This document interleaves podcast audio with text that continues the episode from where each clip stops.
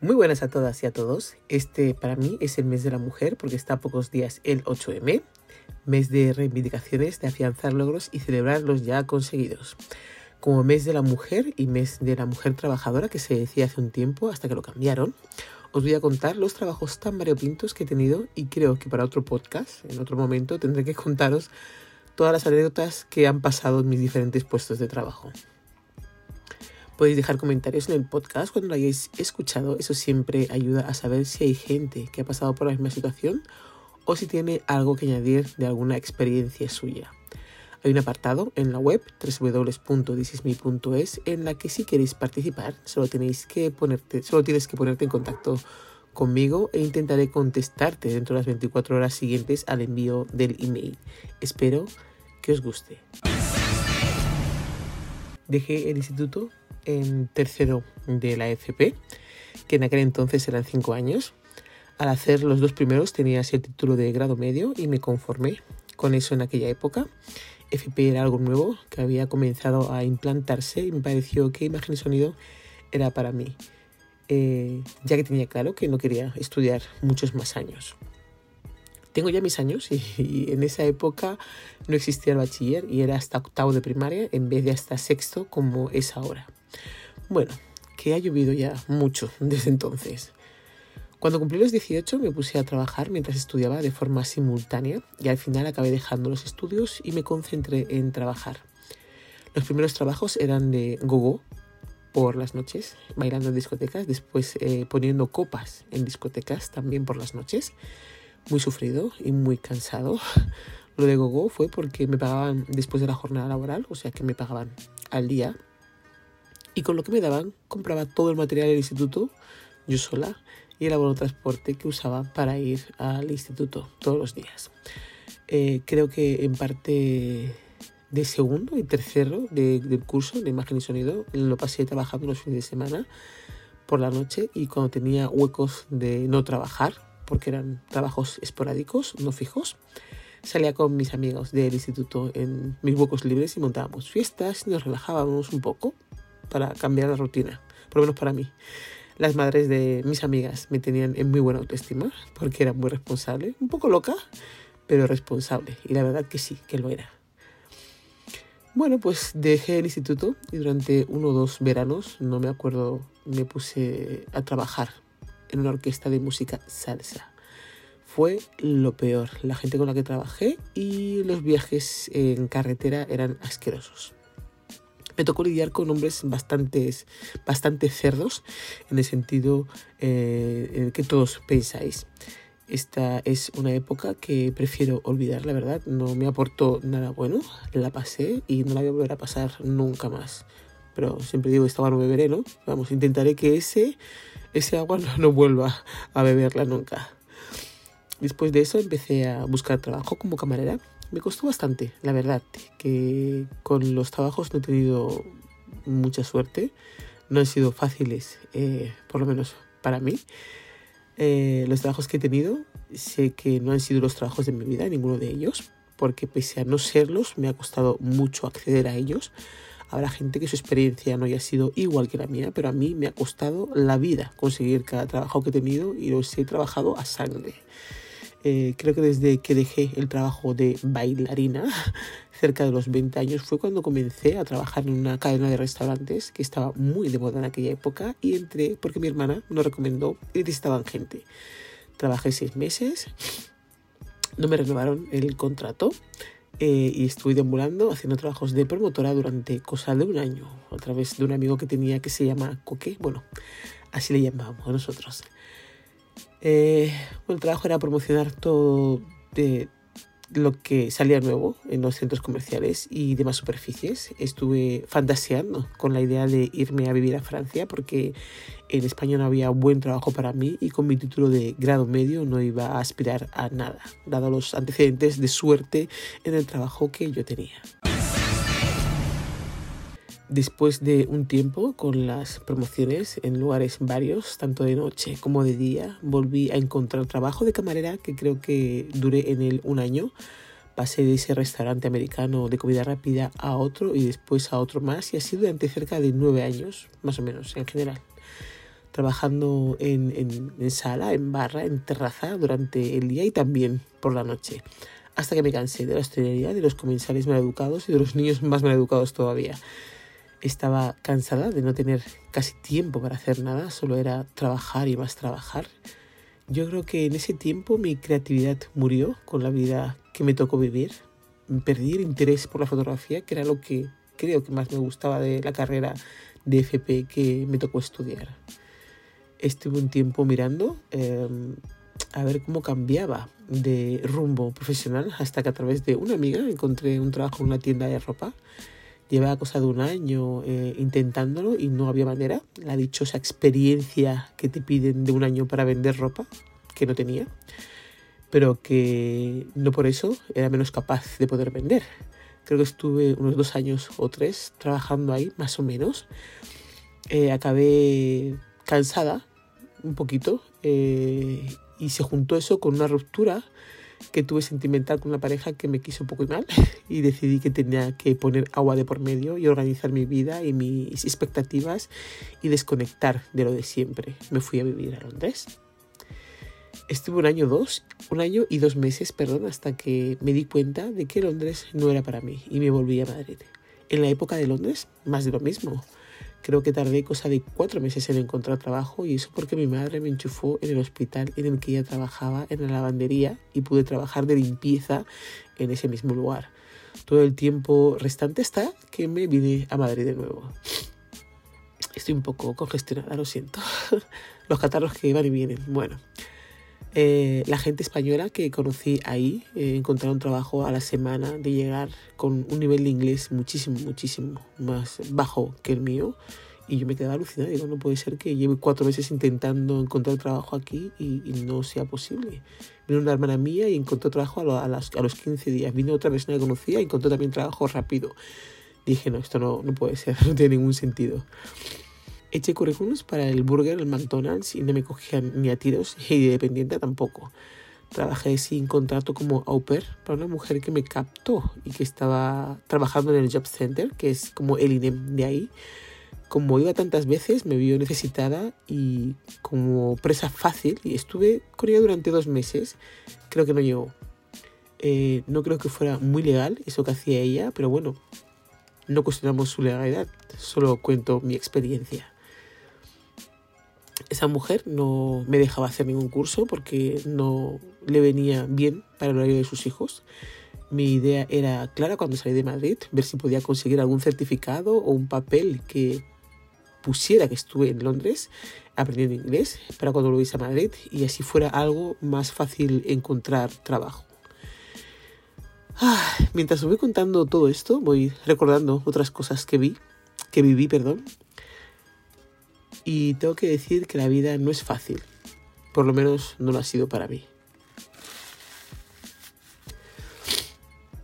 Con el trabajo de limpieza que conseguí gracias a mi madre, pude ir al colegio para gente que no sabe el idioma y pude sacarme un MVQ, que así lo llamaban. Primero te hacían un examen de acceso y luego una vez que lo pasabas te daban el curso con el correspondiente diploma o título al finalizar. Como el destino. Estaba planeado eh, que todo me fuera mal y que Londres solo fuera un paréntesis en mi vida. Un día llego al colegio, yo y otros alumnos, y vemos que la policía está delante de la puerta y no deja pasar a ningún alumno al colegio. Nos explicaron eh, que el director había hecho un mal uso de los fondos que daba el gobierno y que se cerraba ya que se nos ubicaría en otros centros para poder realizar el curso y obtener nuestro deseado por lo menos para mí, diploma. Creo que me llegó la carta de reubicación una semana antes de volverme a Madrid. Eh, cansada de remar contra corriente, me volví aquí. Comencé a trabajar en una tienda de ropa muy conocida que se empezaba a instaurar en Madrid y estuve trabajando con un contrato de 20 horas y solicité la ampliación de jornada, pero no me la concedieron. A la vez que trabajaba en la tienda de ropa de marca muy conocida tenía esas 20 horas, eh, también trabajaba de camarera en unos recreativos, cosa que odiaba, pero era lo que había. Eh, la verdad que no sé ni cómo encontré el trabajo ese de camarera en los recreativos. Eh, seguro que fue a través de alguien, pero la verdad es que no me acuerdo. Acababa de llegar de Londres, necesitaba el dinero para buscarme un sitio en el que estar, mejor del que ya tenía. Creo que me tiré con ese ritmo durante seis meses, apenas dormía. Mis viajes eran en autobús y tenía y no tenía coche en aquel momento y entraba en la tienda de ropa a las 6 de la mañana, me iba a las 2 a los recreativos y estaba ahí hasta las 12 de la noche, más o menos. Los horarios de estudiaría nunca eran exactos. Iba en autobús nocturno a casa a dormir y otra vez a estar a las 6 de la mañana en el otro trabajo.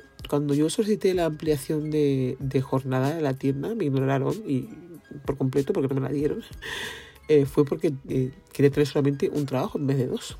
Al final decidí quedarme con los recreativos, que me hicieron un contrato estable y ganaba, ganaba algo más de dinero.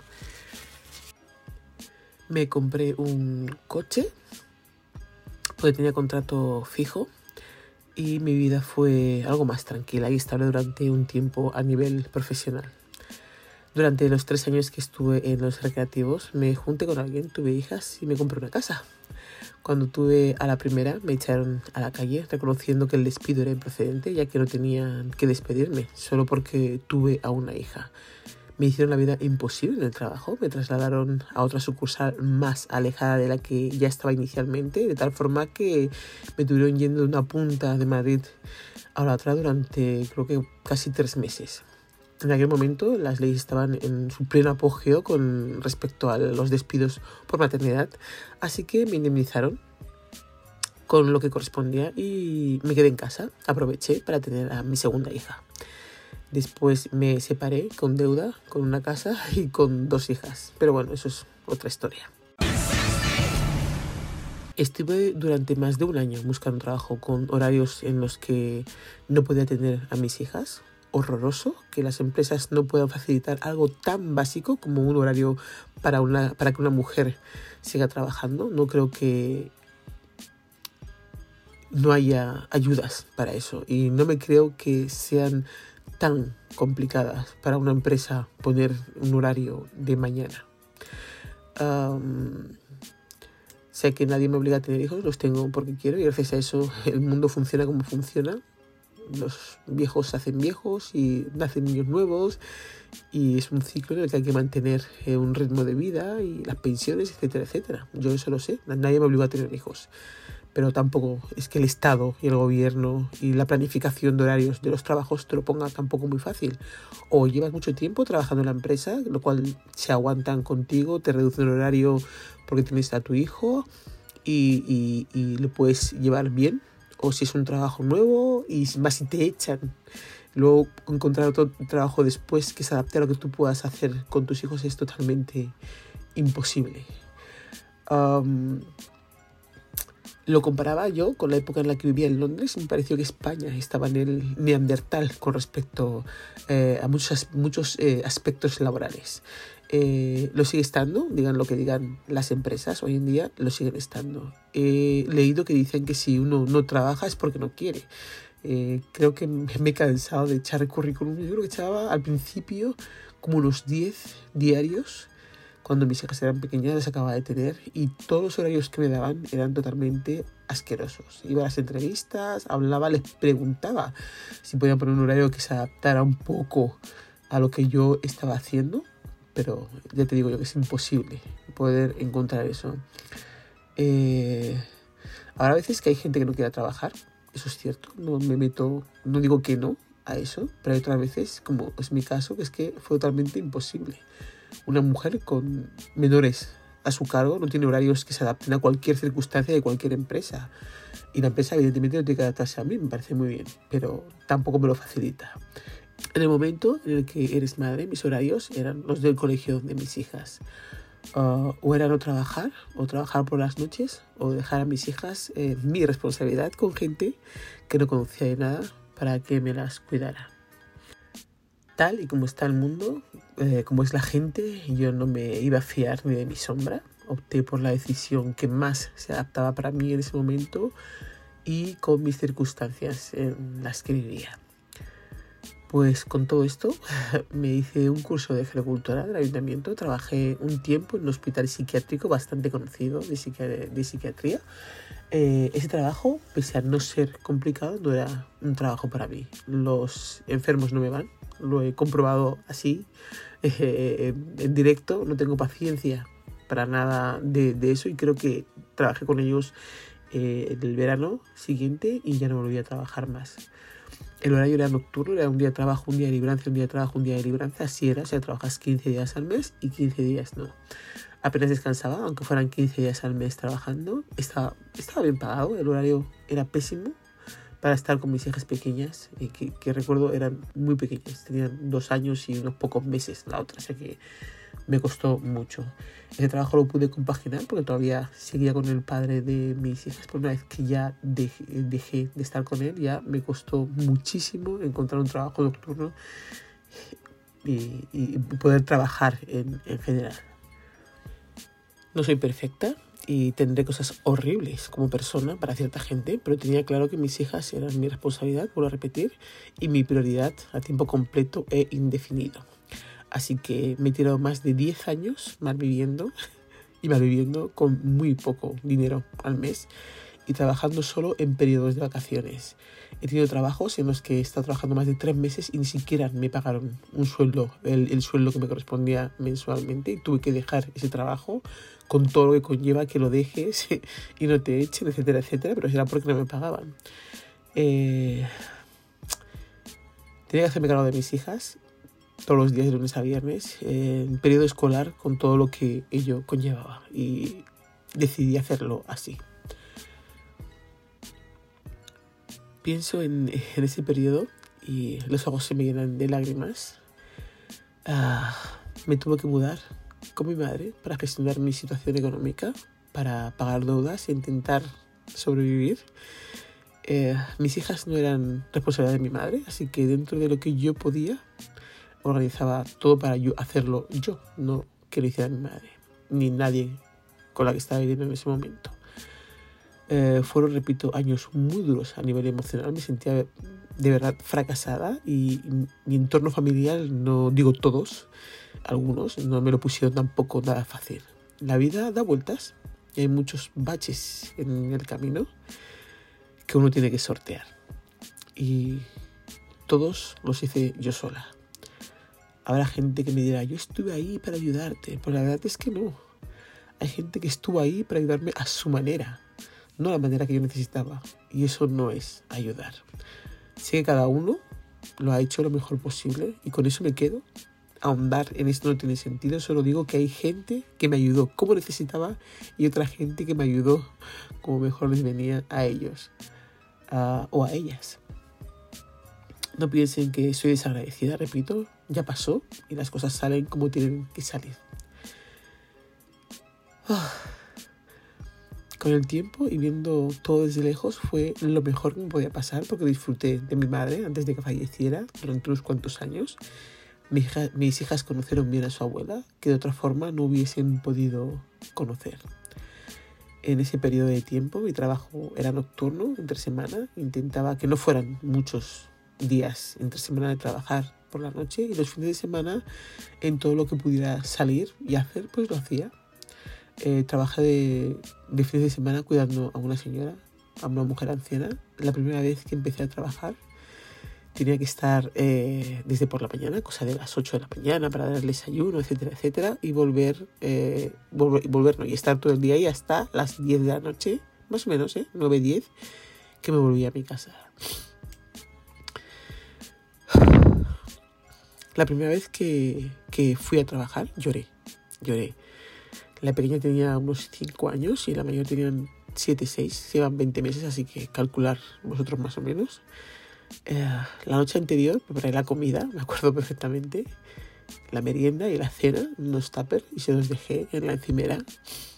Eh, por la mañana las desperté a las 2 y les di el desayuno les expliqué que tenía que trabajar y me los había dicho el día anterior que tenía que trabajar, que iba a dejar todo preparado y, y, les dije, mira, esta es la comida, tienes aquí los tuppers que solamente hay que calentar en el microondas, poner el microondas de esta forma, les enseñé cómo funcionaba, un minuto, si es que está frío lo vuelves a apretar otra vez y lo calientas y así. Me tiré un rato por la mañana antes de irme eh, explicando a mis hijas, a mis hijas tan pequeñas, cómo tenían que hacer para poder comer durante el día. Les dije que no tenían que abrir la puerta a nadie. Y que nada de cocinar cosas raras en el fuego. Les dije que la comida era tal cantidad, que si quería más podía repetir, que el desayuno se dejaba en esta parte, si quería merendar también podía merendar lo mismo. Les tuve que comprar su primer móvil para las dos y les dije que les llamaría para saber que todo iba bien, eh, que se portaran bien y que fueran obedientes. Les dije que no, que no hicieran ruido, dije no hagáis ruido y si alguien toca el timbre no abráis a nadie la puerta. Esa mañana me quedé llorando delante de la puerta y yo creo que fue la primera vez en mi vida que recé y pedí a Dios y al universo que todo fuera bien. Me acuerdo exactamente de lo que dije con la mano tocando la puerta de la casa en la que vivíamos entonces antes de irme a trabajar. Y les dije, por favor, no me voy a la discoteca, no voy a divertirme, no voy a estar con ningún hombre, voy a trabajar para que mis hijas no pasen hambre. Dije, si hay alguien que esté viendo algo de lo que me pasa, le suplico que mis hijas no tienen la culpa de todo lo que yo haya hecho mal. Voy a trabajar y espero que estén sanas y salvas y que si hay algún mal que tenga que estar en algún sitio que no sea en esta casa. O lo hago así o nos morimos de hambre todas. Y eso no puede pasar. Creo que llamé a todos los antepasados de mi familia que conocía de los que tengo datos, y le supliqué que no pasara nada. Me di la vuelta y todo el trayecto en coche hasta el trabajo lo pasé llorando. Mi opción era esa. No tenía más opciones. Me dolió, me dolió en el alma trabajar los fines de semana dejándolas tan, tan, tan pequeñas en casa. Pero no tenía más opción.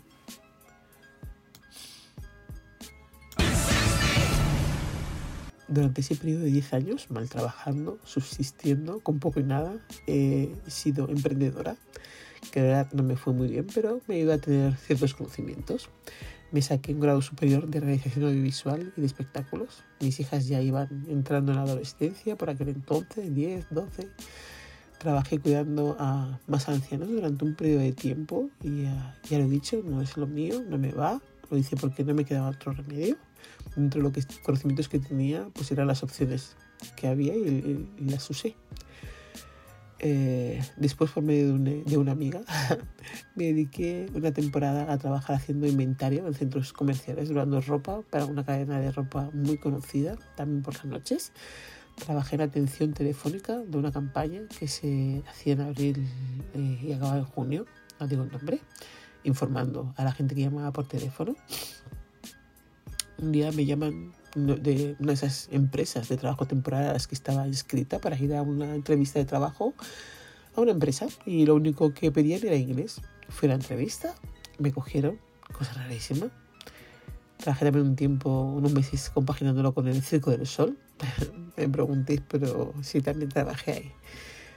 Ah, señor, qué tiempos. Bueno, el trabajo duró lo que duró porque llegó la pandemia, hicieron ERTE, ERES y demás siglas la cuestión es que me quedé de nuevo eh, en la calle con todos los problemas que conllevaba de la administración pública por aquella época en el que no me, no me querían pagar el dinero que me correspondía. Tuve que contratar a un abogado y casi ir a juicio hasta que reconocieron que lo que me debían era lo, lo que yo estaba pidiendo, o sea, que no había ninguna cosa que yo hubiese hecho mal dentro del procedimiento eh, para solicitar las ayudas y el pago de la, del paro, etcétera, etcétera.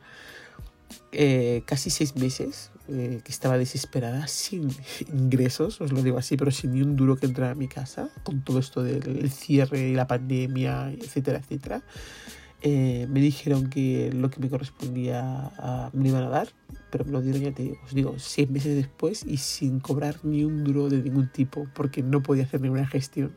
Esto fue, creo que eso de 2021, que ya en mayo de ese año me, me contestaron que me iban a dar el dinero y me lo ingresaron.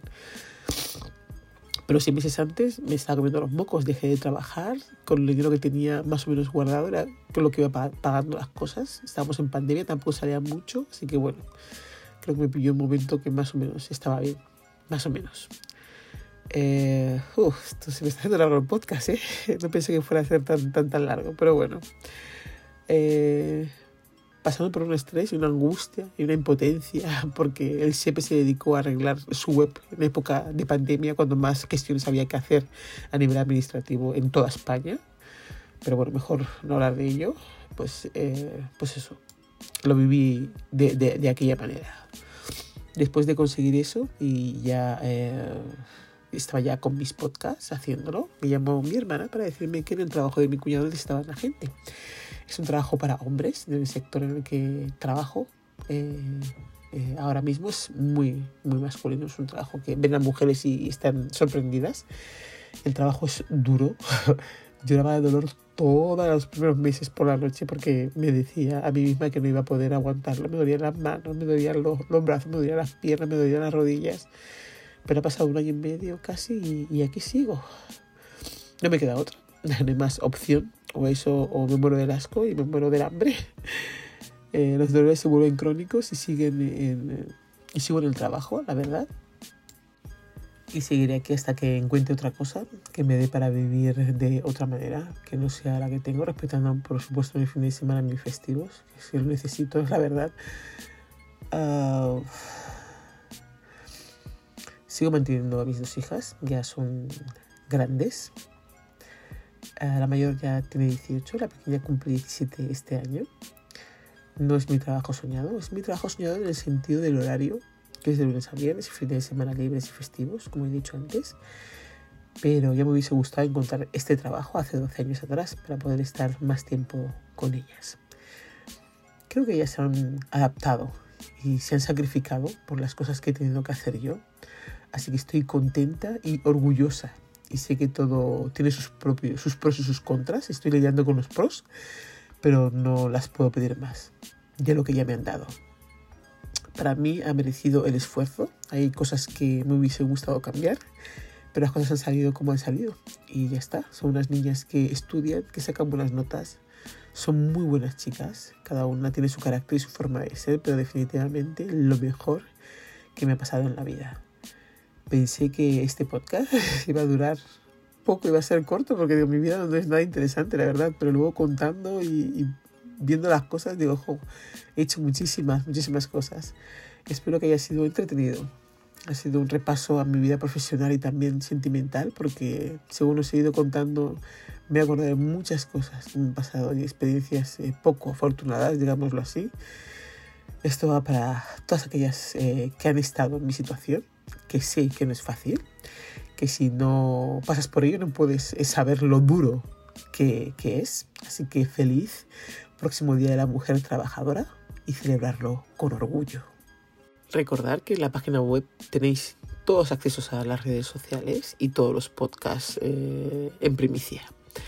Eh, pasaros, dejarle me gusta, un like, un comentario, cotillear la página, contestar las encuestas y disfrutar de ella de la manera que más os parezca. Muchas gracias a todos. Nos vemos.